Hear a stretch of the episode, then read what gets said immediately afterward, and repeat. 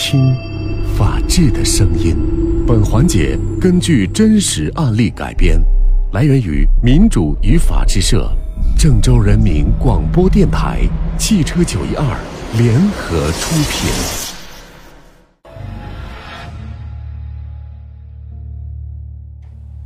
我们来进入到今天五件大视野，根据真实案例改编的环节法则。近几年呢，银行卡遭盗刷的事件不少，由此引发的持卡人跟银行之间的纠纷也开始逐年的上升。在司法实践当中呢，持卡人跟银行之间的较量是各有胜负的。浙江省宁波市的一位先生徐正红就遇到了一件窝心的事儿。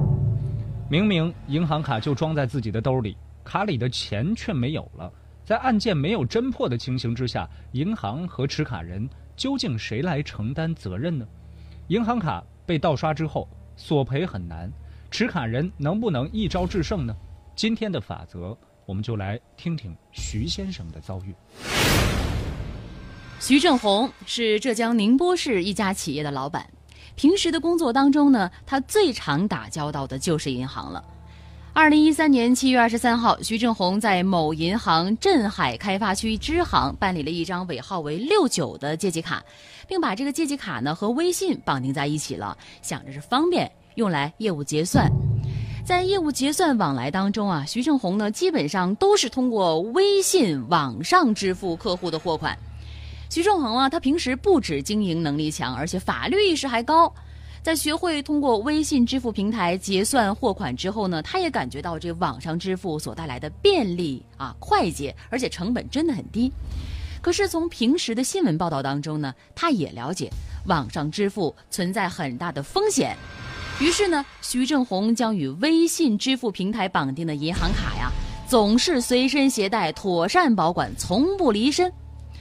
然而，二零一五年十一月十八号晚间，徐正红正在家吃饭呢。手机上收到了一条转账信息，显示的是您尾号六九的银行卡，十八号十八点四十分转账十九万五百四十元。收到短信之后啊，徐正红吃了一惊，立刻登录手机银行进行查询，发现卡里的余额确实已经从上午的十九多万变成了五十八块了。这银行卡明明装我兜里，这钱怎么没了？什么意思呀？刚才银行通知我刷了十九万，十九万，那肯定是盗刷了呀！赶快报警啊！不不不不，现在还不能跟银行联系，也不能报警。呃，这样，你现在赶快到最近的自助银行服务区，在 ATM 机上给我卡里存一百块钱，存好之后马上给我打电话。存钱干什么？你快点去，一会儿我再跟你解释。不一会儿，徐正红就接到妻子打来存款成功的电话，他立刻和银行进行了联系，同时拨打了幺幺零报警。根据警方的要求呢，徐正红正赶到公安机关接受询问并制作笔录。公安机关立案受理之后，立刻展开了侦查。经查，徐正红借记卡里存款十九万五百四十元，已经在河北省通过致富通业务转入到案外人的账户。什么是致富通呢？它是一种类似于 POS 机的业务，是由银行发放给客户一个固定的电话机。这个电话机上呢有一个卡槽，可以使用户的银行卡在这个电话机上刷卡，并输入密码进行结算。那徐正红的借记卡里的存款啊，就是被这种带卡槽的固定电话机给刷走了。这个徐正红要说啊，还是挺有经验的。银行卡被盗刷了，他的第一反应呢，就是赶紧到附近去存钱，以证明自己的卡就在身边。这个做法呢，呃，想必是从新闻上学来的，因为很多媒体都报道过，包括我们九一二也说过这样的消息。但是就他这个案件而言，会有用吗？案件何时能侦破不得而知，即使是侦破了，被盗刷的钱能不能追回也是未知数。所以在考虑一番之后啊，徐正红觉得不能干等着警方破案，过错不在自己，应该找银行讨个说法。于是，徐正红便以银行未尽安全保障义务为由，与这家银行镇海开发区支行展开了交涉。呃，经理，你看啊，我这个银行卡就在身上，这十九万显然是盗刷的，你们银行看怎么能解决这个问题？嗯，那对不起啊，我们银行没有这个责任。卡内的这个余额变变动啊，我们第一时间已经通知给您了，您也收到短信了，我们已经尽到了提醒的义务。我想啊，您可能是密码泄露了。密码泄露不可能，这怎么可能呢？那您存钱是谁存的？我让我老婆去存的。那密码泄露也可能不是你本人泄露的，也可能是你老婆泄露的，可能不是故意的，也可能是无意间泄露的呢。呃，不可能，这个卡我是天天带在身上，很小心。对不起，呃，我已经解释的很清楚了，我们银行已经尽到了责任。不是，好好跟你们说，你们一直都说尽到责任，责任，你们尽到什么责任了？我的卡在异地被盗刷了，你们的安全保障责任呢？你们尽到了吗？你们应该赔偿我。对不起，徐先生，我们已经解释过了，我们不能赔偿。二零一五年十二月十号，在多次交涉无果的情况下，徐正红来到了宁波市镇海区人民法院，以储蓄存款合同纠纷为由，将这家银行镇海开发区支行起诉到法院，请求判令开发区支行赔偿他的存款损失十九万五百四十元以及相应的利息。那各位觉得徐正红他的银行卡被盗刷之后，他采取的这个措施能够让他打赢这场官司吗？足够证据的支持吗？可以在微信上面给我们发表一下您的看法。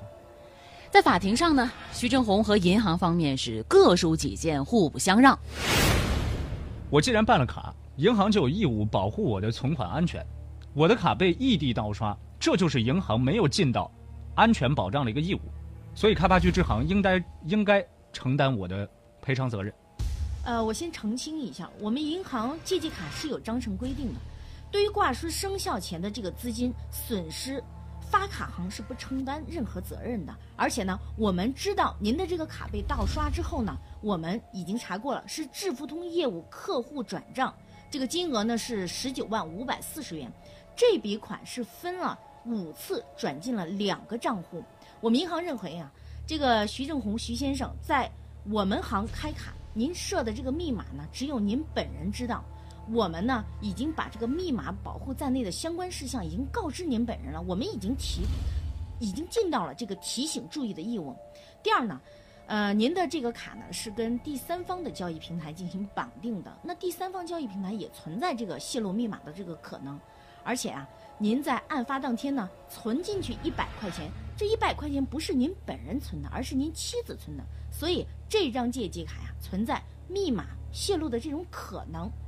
嗯，我觉得呢，还有一种可能就是您的密码不当，或者是密码设置过于简单。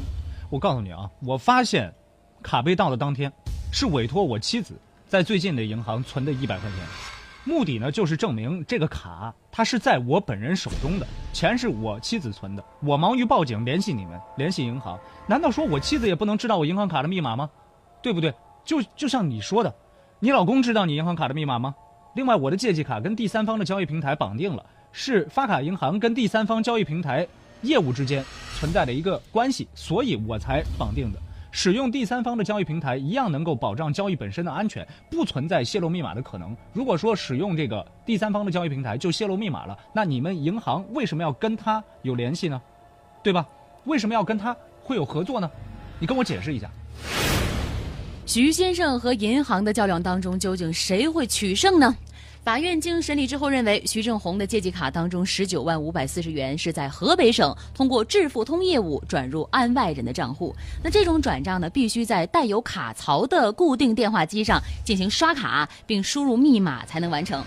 那而徐正红本人及其借记卡呢，都是在浙江省宁波市，所以说可以认定诉讼的借记卡存在伪卡。